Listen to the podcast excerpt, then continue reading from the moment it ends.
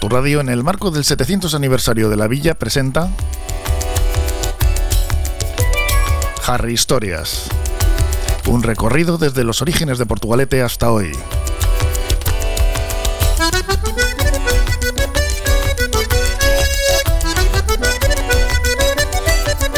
Con Carmelo Gutiérrez Ortiz de Mendívil.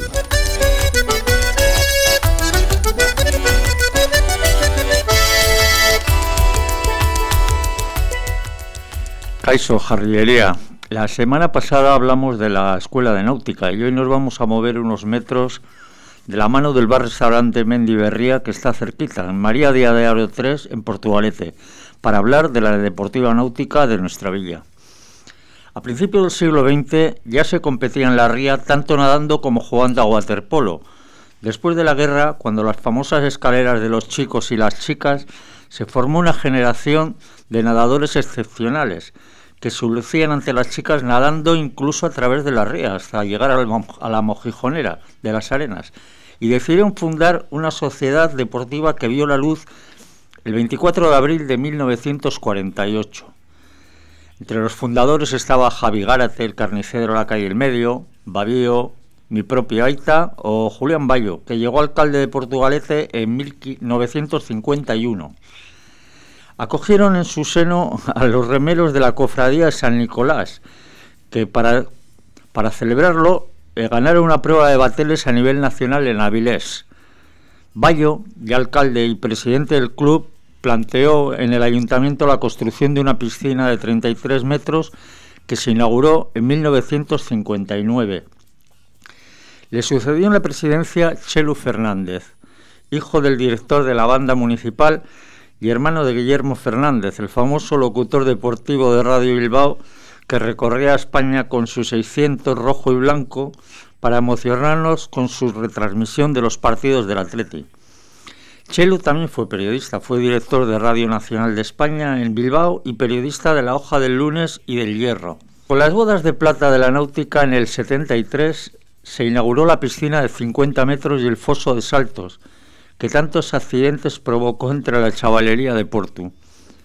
En los primeros años del waterpolo se jugaba en la punta, entre las dos escaleras, la de los chicos y la de las chicas, y en el dique.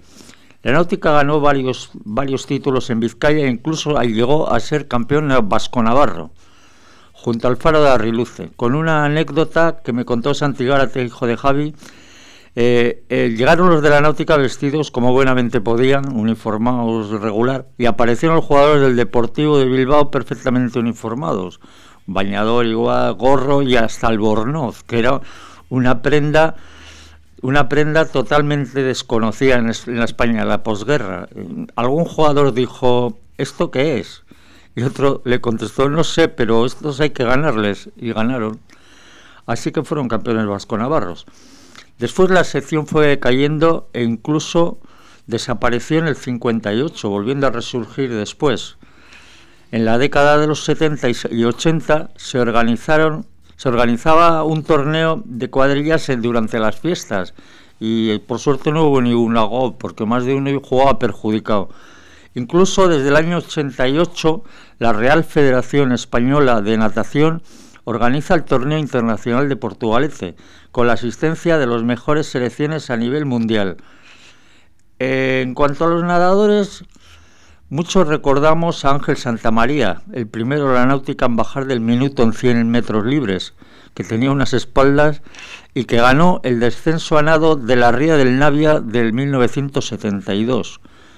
También recordamos a Javi Meléndez, que repitió la hazaña en el 83, o a su hermano Alfredo Meléndez, que también era un excelente nadador. En cuanto a la sincro, este mismo año, en el vigésimo primer campeonato de España, ha ganado dos medallas, plata y bronce, y el equipo, el equipo infantil ha ascendido a Primera Nacional. El palmarés a nivel de, de waterpolo eh, es bastante bueno. Tiene eh, eh, desde el 77 ha ganado siete ligas de Euskal Herria y una Copa de Euskal Herria en 2010. en los años 60 eh, fueron famosas las verbenas que hacía para, para, financiarse, se hacían en el parque. Eran unas verbenas con, con taquilla, se cercaba el, recinto, había que ir con chaqueta y corbata y montaban unas mesas y la especialidad eran los pollos asados. Duraban hasta las 3 de la madrugada y a esa hora entraba Lindosa a despejar, la, a despejar el recinto. En una de ellas se coló hasta Morúa y cantó la famosa manguera, la manguera donde está. El, club cuenta, eh, cuenta con buena salud porque tiene más de 150 nadadores y es el único que tiene mm, cuatro secciones, que son natación, waterpolo, natación sincronizada, a las que ha añadido ahora la natación adaptada. El club tiene, eh, ha recibido varias medallas, por ejemplo la medalla al mérito deportivo y también ha recibido el, nombramiento de club del año por parte de la Diputación.